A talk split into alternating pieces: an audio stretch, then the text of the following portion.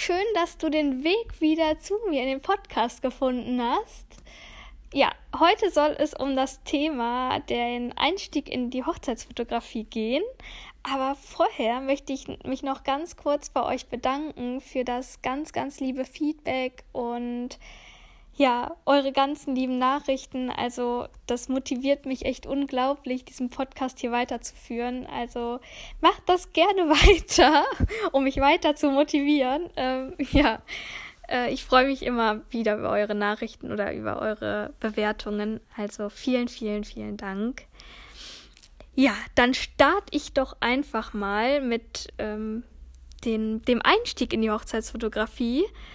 Und am Anfang möchte ich noch sagen, dass äh, die Hochzeit ja eine super, super große Verantwortung ist und mit super, super viel Vertrauen verbunden ist. Das heißt, wenn du jetzt eine Anfrage bekommst, solltest du dir darüber auf jeden Fall bewusst sein, dass du da wirklich vorbereitet reingehst, damit ja du immer noch tolle Fotos hast an einem Tag, der so wichtig für diese zwei Menschen ist. Und das wollte ich halt nochmal vorher ähm, dir ans Herz legen, dass du dir da gut Gedanken vorher drüber machst, ob du dieser Herausforderung gewachsen bist. Und genau. Dann starte ich erstmal in die zwei Arten, in den Start quasi der Hochzeitsfotografie. Und die erste Art ist dass du von Bekannten oder Freunden gefragt wirst, ob du nicht mal die Hochzeit von denen fotografieren möchtest. Und da ist man wahrscheinlich erstmal total überrumpelt und vielleicht bist du deswegen auch hier genau gerade in dem Podcast gelandet, weil du jetzt sagst, oh, jetzt bin ich total überfordert mit der Situation und jetzt hole ich mir mal einen Tipp von der Elena.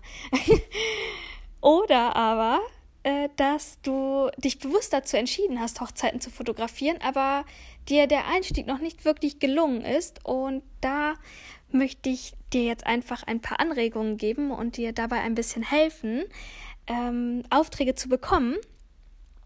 Und da starten wir auch direkt in die Fragestellung, wie bekomme ich überhaupt Aufträge für Hochzeiten? Ja, also erstmal würde ich sagen, ist die Positionierung und die Spezialisierung gerade auch auf Instagram total wichtig. Das heißt, wenn du jetzt nur Autos fotografierst oder nur Hunde fotografierst, dann werden wahrscheinlich nicht Menschen auf deine Seite kommen und denken, ach ja, die oder der könnte ja unsere Hochzeit fotografieren. Hm. Ja, wie stellst du das also jetzt an? Du hast noch nie eine Hochzeit fotografiert, hast auch noch keine Paare fotografiert, aber möchtest es eigentlich gerne machen. Ja, da würde ich dir raten, ganz viele freie Shoots zu machen. Am besten fragst du Freunde, ob du sie mal fotografieren kannst oder planst mal ein eigenes Style-Shoot. Das heißt, du machst ein auf deine Zielgruppe ausgerichtetes Shooting, mm, das ja Inhalte vermittelt, die du bei deiner Hochzeitsfotografie wichtig findest, die deinen Stil einfach widerspiegeln. Das könnte jetzt zum Beispiel sein, wenn du eine Boho-Hochzeit begleiten möchtest, dann sollte vielleicht die Braut kein Prinzessinnen-Glitzerkleid mit einer Glitzerkrone anhaben, weil das ähm, bringt natürlich wieder eine andere Zielgruppe zu deinen Fotos. Also üb ganz, ganz viel und ähm, versuch dich da so ein bisschen zu spezialisieren und auch viel auf Social Media zu sein, damit auch fremde Leute, die dich nicht persönlich kennen, dich kennenlernen und Vertrauen zu dir aufbauen. Denn, wie bereits gesagt, dass eine Hochzeit eine sehr große Verantwortung ist und da sehr, sehr viel Vertrauen mit drin spielt. Und deswegen solltest du auf jeden Fall Vertrauen zu deiner Zielgruppe aufbauen und Social Media nutzen.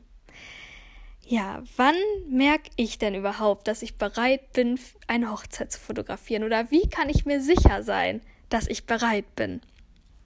Wenn du ganz, ganz viel geübt hast, dann bekommst du auch Sicherheit. Sicherheit in der Kommunikation und auch Sicherheit mit deiner Kamera. Du solltest deine Kamera natürlich super, super gut kennenlernen, damit du schnell reagieren kannst in Situationen, wo sich Lichtverhältnisse zum Beispiel drastisch ändern. Das kann zum Beispiel der Moment sein, wo du aus der Kirche rausgehst. Da ändert sich das Lichtverhältnis komplett und du musst komplett neu einstellen und wenn du da nicht schnell genug bist, hast du eventuell einen Moment verpasst. Und das sollte natürlich nicht passieren.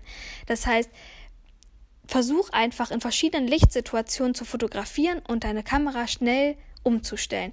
Das kannst du zum Beispiel gut, sehr gut in deiner Wohnung üben, indem du einfach von verschiedenen Positionen oder auch mal im Bad, wenn du kein Fenster hast oder ähm, in dunklen Räumen, dich einfach mal hinstellst und dort ein Foto machst und dann in den nächsten Raum gehst, wo es total hell ist, deine Kamera umstellst und ähm, genau dann ein Foto machst. Dass das nicht immer perfekt ist und auf den Punkt getroffen perfekt ist, das ist nicht ganz so wichtig. Aber du solltest schon wissen, was du einstellen musst, damit sich ähm, die Lichtverhältnisse auch in deiner Kamera verändern.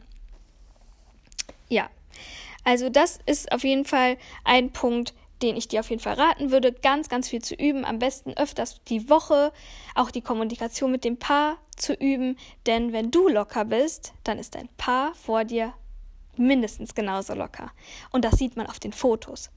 Also versuch einfach sicherer zu werden und lockerer zu werden. Und dann wird das auf jeden Fall funktionieren. Ja, mein zweiter Tipp ist, du könntest andere Fotografen fragen, ob du sie eventuell zu einer Hochzeit als Second Shooter begleiten könntest.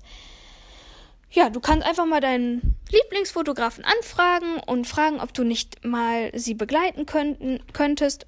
Und ja, dann kannst du ihm ein bisschen über die Schulter schauen oder ihr und schauen, wie der Tagesablauf ist, weil gerade wenn man anfängt, weiß man ja jetzt noch nicht genau, wann was passiert bei einer Hochzeit und ähm, wie der Tagesablauf generell ist oder wie er auch mal anders sein kann und wie man sich darauf einstellt.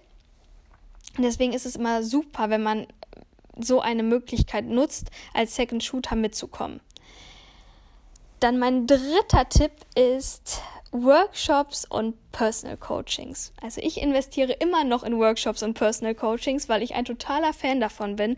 Erstens motiviert es einen unwahrscheinlich gut und man kann so, so viel lernen und man kann auch präzise Fragen stellen, weil ähm, es gibt auch total viele Formen ähm, des Workshops. Es gibt zum Beispiel Online-Workshops, es gibt Personal Coachings, wo du mit dem Fotografen alleine bist oder ja, größere Workshops mit circa zehn Personen. Da kannst du dich einfach mal umhören, was es so gibt und dich dann für einen Stil auch eventuell entscheiden dadurch. Und als vierten Tipp habe ich das Netzwerken. Netzwerken finde ich super, super wichtig, gerade auch mit anderen Fotografen, die vielleicht an der genau der gleichen Stelle sind wie du, wo du dich einfach mal austauschen kannst, wie sie daran gehen oder auch gerne mal Fragen stellen an größere Fotografen, die ähm, vielleicht den Punkt schon durch haben bei sich, ähm, die dir einfach da ein bisschen helfen können. Oder aber auch äh, andere Dienstleister, sei es ein Make-up-Artist oder ein Brautmodengeschäft. Wirklich, das ist die Zielgruppe ist die gleiche und ihr könnt euch super darüber austauschen und eventuell sogar Style-Shoots miteinander planen. Oder ihr macht eine WhatsApp-Gruppe auf. Also das sind wirklich ganz, ganz viele Sachen, die du vielleicht machen kannst. Und der vierte Punkt wäre das Equipment. Das ist auf gar keinen Fall das Wichtigste. Ich weiß, aber ich möchte dazu sagen, dass es total wichtig ist, dass du mindestens zwei Speicherkartenslots in deiner Kamera hast, damit du auf jeden Fall immer ein Backup von deiner Speicherkarte hast. Denn wenn deine eine Speicherkarte kaputt geht, hast du immer noch alle Bilder auf der anderen Speicherkarte. Und genau das gleiche gilt auch fürs Backup. Das heißt, wenn du deine Bilder auf den PC ziehst oder auf die Festplatte ziehst, dann kannst du nochmal ein zweites Backup auf einer zweiten Festplatte machen. Mindestens. Oder vielleicht sogar in eine Cloud. Wie auch immer, das gibt so viele Varianten und ich mache das persönlich so, dass ich zwei Festplatten habe, aber das ist jedem selbst überlassen und ja, dass du halt auch darüber nachdenkst, dass es auch wichtig ist. Es ist nicht wichtig, ob du die neueste Kamera hast oder das Vorgängermodell. Es ist auch nicht wichtig, ob du 50 Megapixel hast oder 30 Megapixel, sondern deine Leute, die dich buchen, kennen ja deine Bilder und wissen, wie die Bilder aussehen, was es für eine Qualität ist. Deswegen rate ich dir wirklich darauf zu achten, dass du zwei Speicherkartenslots hast und dann kann nichts mehr schiefgehen, wenn du alle diese Tipps ähm, ja, umgesetzt hast, dann sollte dir nichts mehr im Wege stehen. Und ich wünsche dir ganz viel Spaß bei deiner ersten Hochzeit oder ja, bei den nächsten Hochzeiten. Ach ja, mir ist doch noch was eingefallen. Und zwar, wenn du vielleicht schon ein paar Hochzeiten gehabt hast, sage ich mal, du begleitest schon standesamtliche Hochzeiten oder kleine Hochzeiten und du wirst jetzt für drei Stunden gebucht, würdest aber gerne acht Stunden gebucht werden, dann könntest du eventuell mal dein Brautpaar fragen, ob du beim Getting Ready auch schon kostenlos fotografieren kannst. Denn dadurch hast du ja wieder eine Referenz und hast wieder neues Material, was du für deine Werbung benutzen kannst und kannst das dann auch deinen nächsten Brautleuten zeigen. Und dann sagt das Brautpaar auch vielleicht, ach, das ist ja total schön, das äh, Getting Ready und das möchte ich auch fotografiert haben. Und so kommst du dann auch in diese Ganztagsreportage rein. Du musst halt nur erstmal dafür arbeiten, natürlich. ja, das war es jetzt von mir. Ich wünsche dir noch einen ganz, ganz tollen Tag oder einen ganz tollen Abend, je nachdem, wann du das hörst. Und ja, verabschiede mich bis zum nächsten Mal.